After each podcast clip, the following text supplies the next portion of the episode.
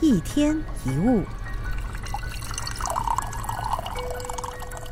在职场上难免会遇到一些棘手的工作难题，或者是要投入非常陌生的环境里。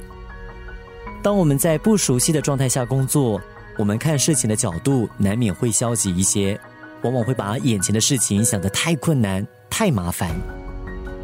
其实我们并没有想象中那样无法适应现状。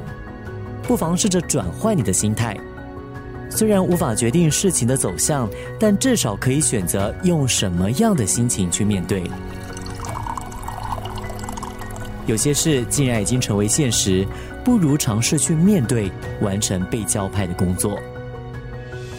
人并不完美，不可能每件工作都能够做得很好，而工作也不会因为你而改变它的内容。我们能做的就是想办法完成手上的工作，以及适应身边的环境。能力还不足没有关系，先做自己能够做得到的就好了。